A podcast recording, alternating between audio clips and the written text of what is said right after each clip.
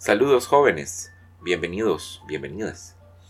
En este podcast vamos a hablar acerca de la alfarería Nazca. Específicamente vamos a concentrarnos bastante en el tema de la iconografía. Vamos a seguir como pauta un artículo que fue publicado por el investigador Donald Prolx en una revista que se llama The Studio Potter.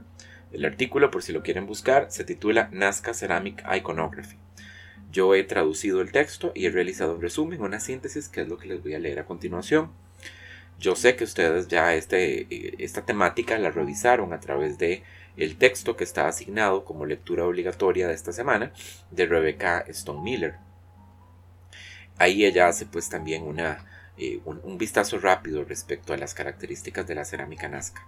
Así que algunos de, algunos de los elementos que voy a mencionar acá sirven como complemento a lo que ella dice y en otros sentidos voy a más bien a profundizar mucho más que este, la revisión sucinta y general que la autora se permite hacer en ese texto.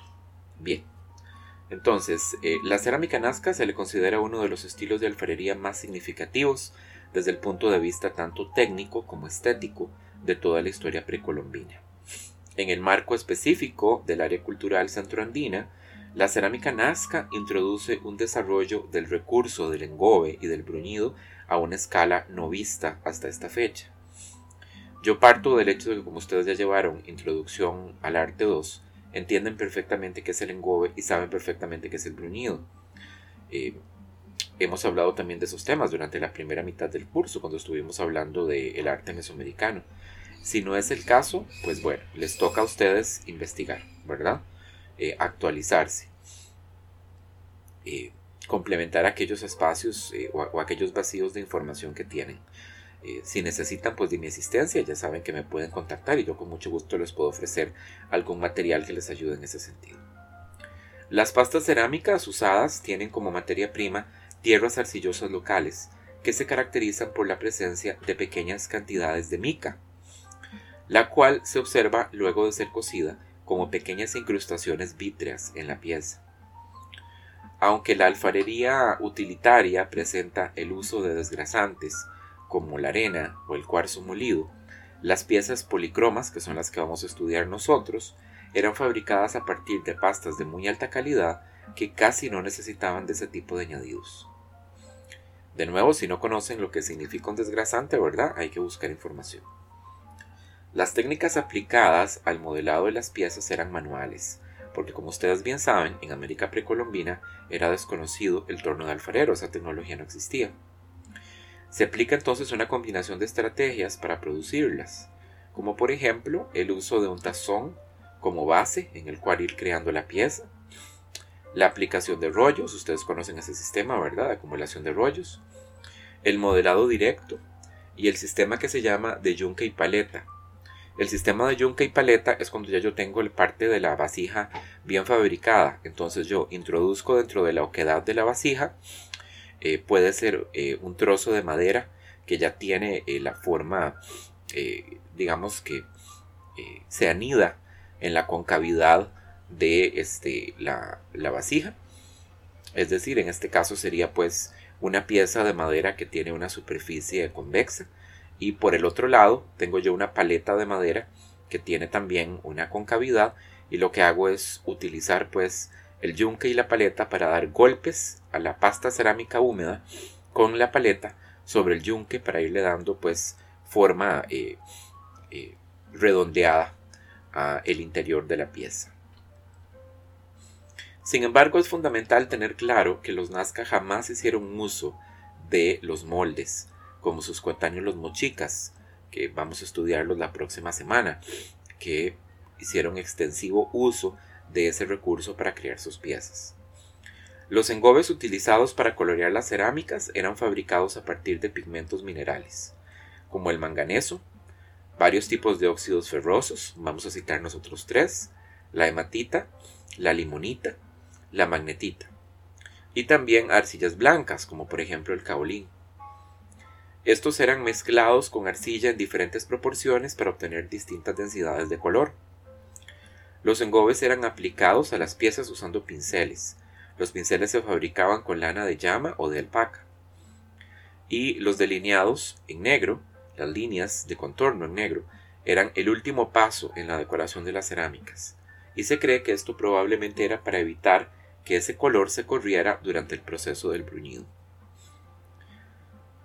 Distintos colores eran producidos durante el proceso de cocción dependiendo de variaciones en la temperatura, en las impurezas presentes y también en la aplicación de calor. La paleta de colores, como ustedes conocieron en el texto de, Mil, de, de Stone, perdón, era bastante amplia e incluye los siguientes colores. Negro, gris, blanco, púrpura, violeta, rojo en tres tonalidades, hay rojo oscuro, rojo medio y rojo claro, rosado, naranja en dos tonalidades, naranja medio y naranja claro, amarillo, café y un azul claro. Y bueno, este es uno de los aspectos que más subraya eh, la autora que antes mencioné, por el hecho de que la mayoría de las culturas precolombinas desarrollan entre 3 y 5 colores de engobe, ¿verdad? No una, una gama tan amplia como la que estamos mencionando acá. La adición de hematita especular, que ese es un mineral que ya habíamos utilizado, por ejemplo, en los murales de Teotihuacán, añadía brillos a algunos tonos de gris, que se veían así como escarchados. Ningún taller de alfarería ha sido descubierto por los arqueólogos, pero las investigaciones sugieren que las cerámicas Nazca eran cocidas en pozos poco profundos, usando como combustible la madera del árbol de guarango o la propia boñiga de las llamas. A continuación nos vamos a referir a la historia estilística de la cerámica nazca y vamos a ofrecer pues una división de su desarrollo en periodos. Yo sé que Stone también nos ofrece una. Es una bastante resumida, simplificada. Nosotros vamos a profundizar al respecto para tener más claridad cuando hablemos de iconografía acerca de cómo se relaciona esto con los diferentes periodos que mencionan los autores. El desarrollo de la cerámica nazca abarca cerca de 700 años de producción. Como puede suponerse, a lo largo de un periodo tan extenso, se van a operar importantes cambios a nivel técnico y también a nivel iconográfico. El desarrollo de la alfarería nazca se divide en nueve fases, nueve fases de distinta extensión temporal eh, cada una, de acuerdo con criterios estilísticos. Y estas nueve fases que fueron, digamos, propuestas por primera vez en la década de los 50 todavía siguen vigentes y siguen siendo aplicadas como mecanismo o herramienta, pues, de investigación eh, teórica por los arqueólogos. A las fases 1 a 4 se les agrupa bajo el nombre de Nazca temprano o estilo Nazca monumental. Es un periodo en el que se observa un predominio de motivos inspirados en el entorno natural, como por ejemplo plantas, aves, peces y otros tipos de animales. La fase 5 se conoce con el nombre de Nazca medio o también estilo transicional, y en esta fase es cuando hacen su aparición por primera vez los que se llaman elementos prolíferos, los elementos prolíferos, que son muy importantes de tener en claro que son, son similares como a borlas, volutas o rayos que aparecen unidos a los motivos principales eh, que decoran esta cerámica en grandes cantidades, en especial a, los, a las representaciones de seres sobrenaturales. Las fases de las 6 a las 7 se agrupan bajo el nombre de Nazca tardío o estilo prolífero, Nazca prolífero. El uso de elementos prolíferos en grandes cantidades continúa y las proporciones de las figuras se alteran. Las cabezas de los personajes se tornan monumentales y los cuerpos se abrevian. Atributos iconográficos de las caras, como por ejemplo máscaras bucales o diademas, se barroquizan y se llenan de rasgos prolíferos, adquiriendo un cierto nivel de independencia visual. Otros quedan totalmente reducidos, debido a la multiplicación de adornos abstractos prolíferos. Las fases 8 y 9 corresponden a un periodo de importante influencia de los pueblos de la sierra sobre la cultura nazca. Ya estamos hablando del inicio del Horizonte Medio y de la llegada de los pueblos Guari y Tiahuanaco. Los motivos que decoran la cerámica se tornan muy abstractos y muy convencionalizados. Y este periodo se conoce con el nombre de estilo disyuntivo o Nazca disyuntivo. Ahora sí, este es el aporte verdaderamente nuevo al tema. vamos a profundizar en torno a la iconografía de la cerámica nazca, hablando acerca de temas puntuales y mencionando cuáles son los atributos iconográficos que los distinguen. Bien, entonces, como antes se mencionó, en el periodo temprano o monumental, lo que vamos a encontrar es la predominancia de figuras tomadas de la fauna y de la flora local. Muchas de las plantas representadas eran frecuente alimento de estas sociedades y eran cultivadas en sus campos, como por ejemplo hay maíz, frijoles, chile, calabacines, achira, que es una planta, eh, eh, usa un tubérculo, lúcuma, que es una planta de la familia, por ejemplo, el maracuyá, jíquima y mandioca, que es nuestra yuca. También encontramos criaturas marinas como peces en grandes variedades, anchoas, corvinas, bonitos y muchas otras especies. También tiburones, orcas, que son muy importantes, y eh, eh, fauna como por ejemplo camarones, cangrejos y anguilas. Los animales incluyen zorros, monos, llamas, alpacas, conejillos de indias, ratones, gatos de las pampas y ciervos. Una amplia gama de aves también fue representada en la cerámica, como por ejemplo colibríes de varios tipos, charranes, cóndores, patos, cormoranes, garzas, halcones y búhos.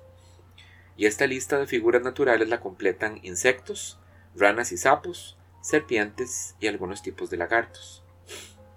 Eh, aunque investigadores como Patrick Henry Carmichael han expresado que las imágenes representadas en la cerámica nazca forman parte todas de un sistema integrado de símbolos de sentido religioso, otros académicos, como el que venimos siguiendo, Donald Prowlux, consideran que esta afirmación es reduccionista y simplista. Prowlux considera que si bien ciertos animales representados pudieron haber estado relacionados con simbolismos asociados con la fertilidad y con la agricultura, es poco probable que este fuera el caso para todos los animales, y que una vasta mayoría de estas figuras simplemente lo que hacían era celebrar el mundo natural que rodeaba a los Nazca. Y esta es, digamos, una advertencia muy, eh, muy buena, eh, muy ilustrativa para nosotros, porque este es un error que los profesores que damos precolombino encontramos con mucha frecuencia en este, exámenes, en tareas y en proyectos, y es el hecho de que los estudiantes tienden a explicar todo como si fuera parte del mundo de lo religioso. Todas las imágenes tienen un simbolismo ritual, y bueno, no es el caso, o sea, no, no podemos nosotros asumir de entrada que todo lo que vamos a encontrar la cultura visual precolombina es necesariamente de carácter ceremonial y está necesariamente asociado con el mundo este, de lo espiritual. Eh, una categoría aparte lo constituyen los que llaman seres míticos, que es el nombre que se utiliza para agrupar las representaciones de personajes dotados de rasgos sobrenaturales, a los que se considera figuras importantes dentro de la religión nazca. El consenso entre los investigadores es que esta gente no contaba con el concepto de deidades, tal como lo entienden muchas culturas históricas de la humanidad y que es el referente principal de ustedes. Por eso no sería correcto hablar de eh, dioses eh, Nazca. Según los arqueólogos, esta gente adoraba fuerzas espirituales asociadas a aspectos de la naturaleza, que representaban en la forma de poderosas criaturas del mundo natural o figuras humanas dotadas de rasgos especiales, así que se prefiere hablar de espíritus de la naturaleza o de seres míticos, pero no de dioses. Eh, los dos rasgos más, eh, digamos, comúnmente asociados a los seres míticos son las cabezas trofeo, que son símbolos de muerte, de regeneración y de fertilidad, que yo sé que ustedes ya conocen, porque el tema de la cabeza trofeo debieron de haberlo estudiado con detalle durante el curso de introducción al arte 2, y también el de las plantas, que son símbolos obviamente de la agricultura y de la fertilidad. Muchos seres pues tienen plantas que les están creciendo de su cuerpo. Evidentemente pues en este caso la planta se convierte en un atributo sobrenatural porque los animales no les nacen plantas, ¿verdad? Entonces vamos a profundizar un poco más sobre ese tema y vamos a hablar pues de los seres míticos que están relacionados con un atributo y el otro, la cabeza trofeo y las plantas. Bien, en esta sección voy a pausarme un poquito más, voy a leer un poco más lento, porque como estamos citando características, no quisiera como que se me perdieran en el avance. La más común de estas criaturas es el ser mítico antropomorfo, que aparece como un humano, vestido con una larga capa, y con una máscara bucal de oro y una diadema en la frente. Esa máscara bucal normalmente tiene rasgos como de felino, como por ejemplo bigotes. Lleva en sus manos eh, un garrote y una cabeza trofeo, normalmente un objeto en una mano, otro objeto en la otra. Hay varias formas de este personaje, eh, es decir, varias eh, variedades iconográficas, ¿verdad? varias tipologías iconográficas distintas pero este continúa a lo largo de toda la secuencia cronológica, es decir, este personaje desde que aparece eh, se mantiene representado a lo largo de toda la cerámica nazca. La investigadora Anne Paul considera que este tipo de imágenes son representaciones de chamanes personificando a seres sobrenaturales, cosa que no sería nada rara para nosotros. Ya hemos visto múltiples ejemplos a lo largo del curso de culturas precolombinas en donde los especialistas religiosos o los miembros de las élites, la aristocracia, aparecen vistiendo pues elementos eh, que los transforman eh, o los disfrazan pues como deidades específicas o como fuerzas sobrenaturales. Eh, en la opinión de Donald Prolx, él considera que esto puede, digamos, esta consideración puede extenderse a ciertas figuras, pero no a todas. Él considera que la iconografía de la mayoría de estas eh, de los ejemplos de este personaje parecen indicar que lo que se está representando simbólicamente son fuerzas espirituales y no a personas específicas. Entonces ahí habría que matizar, como quien dice, el, el asunto, se deja abierto a consideración. Otro ser sobrenatural diferente es la ballena asesina mítica. Eh, por supuesto, de todos estos personajes que voy a mencionar, hay eh, una representación en la página de eh, imágenes ilustrativas o complementarias que me encantaría que revisaran mientras están oyendo esto, o por lo menos después, para que les quede claro lo que estoy señalando. Les decía entonces, la ballena asesina mítica o ballena orca mítica es un ser sobrenatural asociado con este poderoso depredador marino, que en el caso del entorno natural de la costa es el depredador más poderoso, más importante que hay eh, en toda la región eh, asociado a los mares. Se le representa sosteniendo un cuchillo de sacrificio y una cabeza trofeo en manos eh, antropomorfas que salen de su cuerpo. Esto evidentemente es un rasgo que tenemos que asociar con el mundo de lo sobrenatural. Las formas más naturalistas de este personaje aparecen durante la fase 1, eh, y para la fase 5, eh, sería ya el Nazca intermedio o medio, se operan cambios importantes en su iconografía. Aparece una forma abreviada que representa una vista frontal de la cabeza de este personaje, caracterizada por mandíbulas abiertas y una mancha de sangre que sustituye a la cabeza trofeo. Esta variante iconográfica se conoce como el motivo de la boca ensangrentada y es utilizada primordialmente en las fases 5 y 6. Vamos a el pájaro horrible. El pájaro horrible es un ave rapaz antropomorfizada, probablemente la combinación de un cóndor y de un halcón, que son dos depredadores de los aires eh, que están a la cabeza de la cadena alimenticia. Y es posible que representara las fuerzas más poderosas del mundo celeste.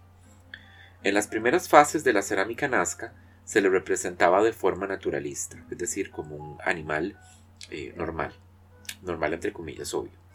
A menudo retratado comiendo partes de un ser humano.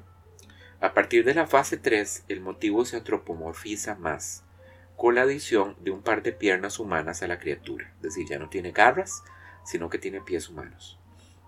Su forma también se vuelve más estilizada, con un pico largo de punta blanca que sostiene una cabeza trofeo humana, y paneles en las alas que también se adornan con motivos de cabeza trofeo.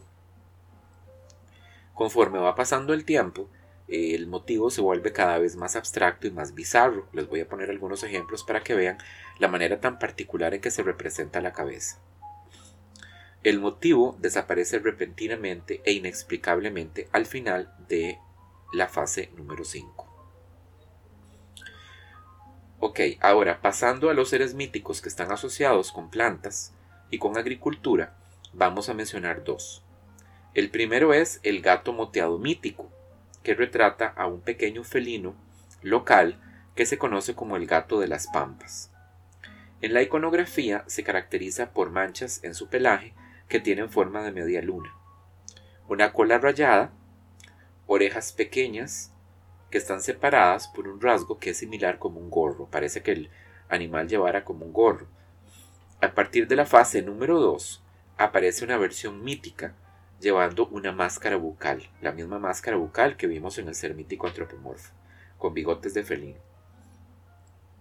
Y en la fase 3 hay plantas que se adhieren a su cuerpo, característica que vincula esta, esta criatura con la agricultura y con la fertilidad.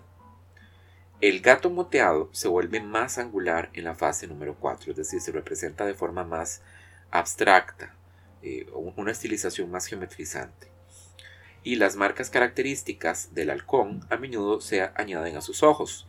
Si ustedes buscan una fotografía de un halcón, ustedes se dan cuenta que el plumaje del halcón se distribuye en torno a los ojos de tal manera que pareciera que hay un par de bandas que atraviesan su ojo derecho una y su ojo izquierdo la otra. Así que esas marcas aparecen también en el motivo de este animal. Al igual que el pájaro horrible, el gato moteado mítico prácticamente desaparece al final de la fase 5.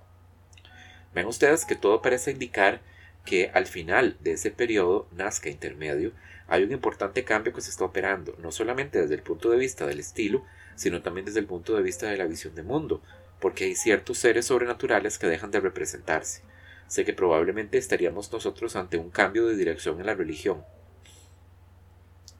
otro motivo que enfatiza el concepto de fertilidad es un personaje conocido como el cosechador, que tiene tanto formas seculares como míticas. Es decir, hay un personaje que parece representar este motivo desde un punto de vista no religioso y otro desde un punto de vista eminentemente ritual. El cosechador representa un granjero que lleva a un, sombrero cónico cosido verticalmente en la parte delantera, es decir, en la costura del sombrero cónico se observa en la parte delantera como una línea que se, se traza de forma vertical. Y en la parte trasera hay una solapa de tela que cubre la parte posterior del cuello. El cosechador se representa en forma frontal, con las manos extendidas a los lados, sosteniendo plantas. ¿Qué les evoca esto? Por supuesto, un personaje frontal sosteniendo plantas en cada mano, ¿verdad? Eh, antropomorfo, evidentemente nos remite a este, el dios de los bastones o dios de las varas que vimos en el culto de Chavin de Guantar, ¿verdad? En la estela Raimondi. Esa probablemente es la referencia iconográfica. La mayoría de las representaciones del cosechador se encuentran en la fase número 5, después de lo cual desaparecen rápida y completamente del repertorio iconográfico de la cerámica. Una variedad mítica del cosechador se distingue por la presencia de rasgos sobrenaturales, entre comillas, como por ejemplo collares hechos de conchespóndilos, la presencia de una cara con este, pintura facial o con motas, es decir, moteada, como el pelaje de el gato moteado mítico, o la presencia de una máscara bucal. Hablemos ahora entonces del periodo Nazca tardío o Nazca prolífero en donde van a aparecer nuevos seres sobrenaturales que se añaden al repertorio iconográfico, sustituyendo otros que ya vimos desaparecen, ¿verdad? Vamos a analizar nosotros dos en específico. Uno es el cazador, que es probablemente el personaje más importante, casi exclusivo de la fase 6. Es decir, se representa en la fase 6 y hay algunos ejemplos conocidos de la fase 7, pero es primordialmente un, rasgo de la fase 6. Consideramos que se trata de una representación mítica por la calidad muy homogénea de su iconografía. Es decir, se representa con un alto grado de convencionalización, siempre en las mismas poses, con los mismos atributos, del mismo modo. Y cuando hay una iconografía tan controlada, ¿verdad? tan regida por normas muy estrictas, normalmente suele indicar que lo que se está representando pues es un personaje muy específico, que está relacionado con el mundo de lo religioso y también por la asociación al símbolo de la cabeza trofeo, que ya vimos tiene una resonancia importante desde el punto de vista ritual. A diferencia de otros seres míticos, la boca del personaje está abierta y muestra una hilera de dientes. Una franja roja en forma de Z, que es como pintura facial, se extiende desde la nariz puntiaguda del guerrero y baja debajo de su ojo. La cabeza está cubierto con una gorra negra y redondeada o un casco que siempre se decora con un diseño en forma de X y una barra dispuesta de manera horizontal. La túnica de la figura está decorada con motivos de cabezas trofeos y lleva un taparrabos con ataduras muy elaboradas. En su mano derecha, que parece en esta iconografía emerger de la parte posterior de su cabeza, y probablemente no es en sentido literal, es nada más en la manera en que se representa debido a la posición que adopta el personaje y el estilo de estos, estos dibujos, de estas pinturas, sostiene un lanzadardos. Su mano izquierda, que se extiende hacia adelante, más allá de su cabeza, sujeta un bastón, sumamente abstracto, decorado con muchos rasgos prolíferos. Y la opinión de Donald Brooks es que esos motivos eh, que están unidos al bastón eh, son estilizaciones de un grupo de cabezas trofeo. Esto se hace más enfático por la representación explícita de ese motivo, el de la cabeza trofeo, en bandas que normalmente se ubican en la parte superior y la parte inferior de la figura, como parte de la decoración de las vasijas.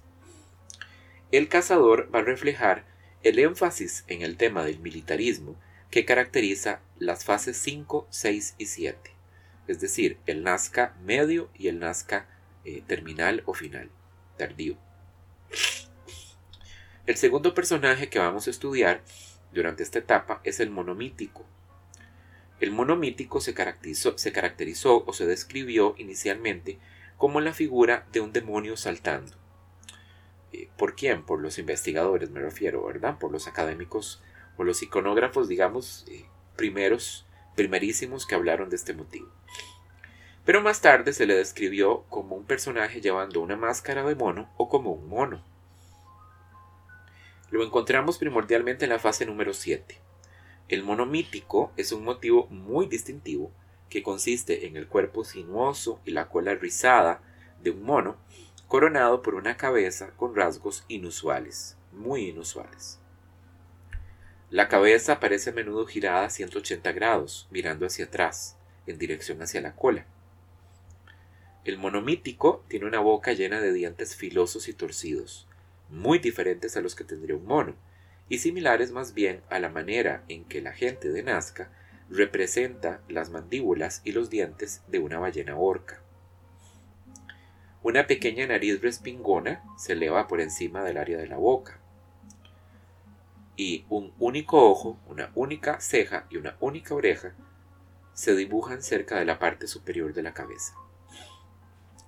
El personaje va tocado con un sombrero o con una diadema, y sus manos agarran bastones con rasgos prolíficos que pueden representar plantas o pueden representar también armas.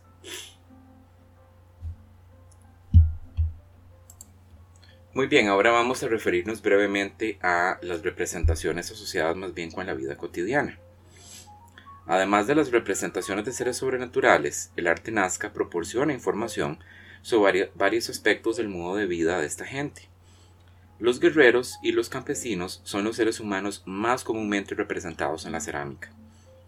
Los primeros llevan lanzas, lanzadardos, ondas, garrotes o bolas a modo de armas, y visten elaboradamente con tocados y capas muy distintivas. Las escenas de batalla, que incluyen la decapitación de cautivos, se representan en las vasijas del Nazca tardío. Estos motivos son evidencia de la importancia de la guerra y la toma de cabezas trofeo en esta cultura. Las vasijas efigie, tanto de mujeres como de hombres, algunas cercanas al retrato, son comunes en las fases correspondientes al Nazca medio y el Nazca tardío. Los campesinos, dedicados a los rituales agrícolas, son la iconografía asociada a la vida social, más frecuentemente representada en la alfarería Nazca. Los agricultores varones van vestidos solo con taparrabos y con gorros con largas solapas que cubren la parte posterior del cuello. A veces aparecen sosteniendo palos de siembra muy puntiagudos. Un palo de siembra es en esencia eso. Imaginen ustedes como un palo de escoba con una punta filosa en el extremo que ustedes clavan en la tierra, ¿verdad? y zafan para hacer un hueco donde van a colocar una semilla. Las escenas rituales, probablemente en la época de cosecha, muestran a grupos de campesinos dedicados a beber en pequeños eh, vasos, mientras músicos tocan flautas de pan y trompetas de barro y tambores. La pesca es otra actividad importante de subsistencia. Aparte de las numerosas embarcaciones pintadas con criaturas marinas, en las colecciones de los museos hay un gran número de botellas de pescador. que es una botella de pescador? Son botellas que retratan a un solo pescador recostado sobre su vientre, sobre lo que parece ser una piel o un bote inflado, sosteniendo redes de pesca en sus manos. Aún no se han encontrado ejemplos arqueológicos de sus flotadores, de esas pieles infladas, ¿verdad? O de los botes que se ven representados para confirmar este tipo de actividad. Algunas consideraciones finales importantes. Algunas palabras merecen decirse respecto a lo que no fue representado en la cerámica de los Nazca, que a veces es tan significativo o tan importante como lo que sí. Completamente ausentes se encuentran las escenas que representan a las élites, en especial aquellas destinadas a subrayar las diferencias en la jerarquía social. Por ejemplo, nobles retratados con trajes vistosos, o siendo atendidos por sus subordinados, o tal vez recibiendo tributos. Todos estos motivos son comunes en la cerámica de sus vecinos norteños, de los mochicas, o en las sociedades muy jerarquizadas como por ejemplo la sociedad maya, pero en el arte nazca no están presentes. Otro tema ausente por completo es el del trabajo femenino. Las actividades productivas realizadas por las mujeres, como por ejemplo el tejido, la preparación de los alimentos o el cuidado de los niños, no se representó en el arte nazca. De hecho, los niños están por completo ausentes en todo el repertorio iconográfico. Donald Proulx considera esto evidencia a favor de una organización social fuertemente patriarcal entre los grupos Nazca. La cerámica parece haberse concentrado en torno a dos temáticas principales, los seres sobrenaturales y la vida militar. Aunque durante las primeras fases el entorno natural es un tema importante, una fuente importante de inspiración, en los periodos siguientes se subordina por completo a los grandes tópicos que antes mencionamos, el mundo sobrenatural, ¿verdad? Y el tema de la guerra. Bien, eso sería entonces lo que vamos a añadirle a este, el estudio de la cerámica Nazca. Espero que hayan encontrado interesante este audio. Remítanse, por supuesto, a las imágenes, como siempre los recomiendo, para que vean ejemplos concretos y específicos de lo que estamos mencionando. Y si les quedan dudas sobre este tema o sobre cualquier otro del módulo, luego de haber revisado por forma, en forma completa los recursos, pues ya saben qué tienen que hacer, ¿verdad? Aprovechen las horas de atención a los estudiantes o mándenme un mensaje y yo con mucho gusto pues contesto las dudas que surjan. Nos vemos. Hasta la próxima semana.